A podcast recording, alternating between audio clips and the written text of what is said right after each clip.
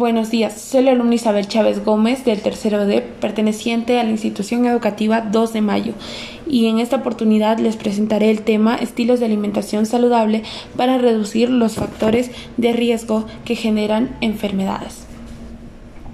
Todos sabemos la importancia de mantener una dieta completa y suficiente que contenga todos los grupos de alimentos y favorezca el consumo de frutas, verduras, carnes, lácteos bajos en grasa, legumbres y cereales integrales, etc.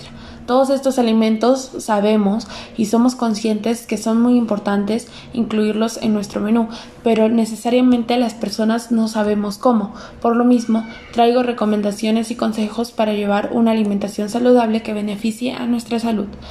1. Incorporar al menos un alimento de cada grupo en las comidas principales. Si ya sabemos que los alimentos tienen cada uno su grupo, como por ejemplo legumbres, tubérculos, cereales, etc., también es importante que en nuestro menú incluyamos uno de cada grupo para, este, para que éste sea variado. 2. Bebe los litros de agua diarios.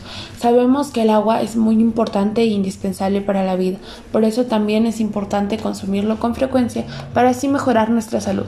3. Aumentar el consumo de granos enteros. Sabemos que los granos enteros mayormente se presentan en cereales y estos son muy importantes ya que contienen vitaminas, minerales, fibra dietética y, y otros compuestos Beneficios para nuestra salud. 4. Establecer horarios de comida.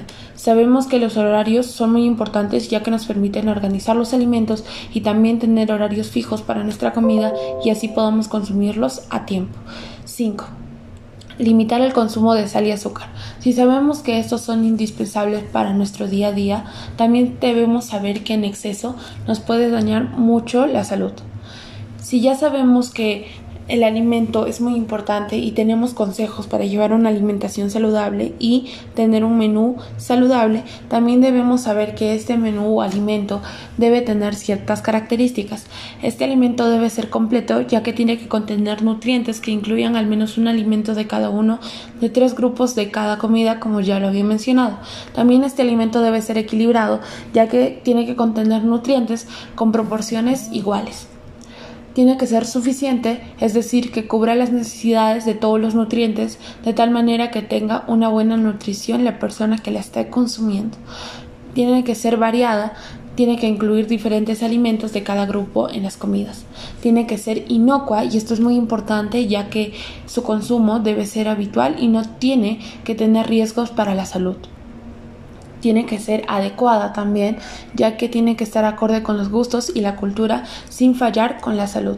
Es muy importante tener estas recomendaciones muy pendientes, ya que estas nos pueden traer beneficios, beneficios para la salud, como por ejemplo podría ayudarte a vivir más tiempo, mantener la piel y los dientes y los ojos saludables, apoyar a los músculos, también estimula la inmunidad, fortalece los huesos, reduce el riesgo de enfermedades al corazón, la diabetes, etc.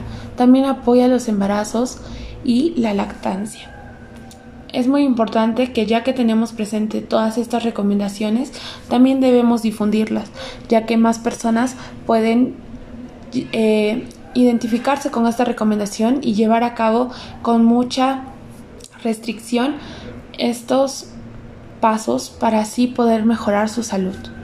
Gracias.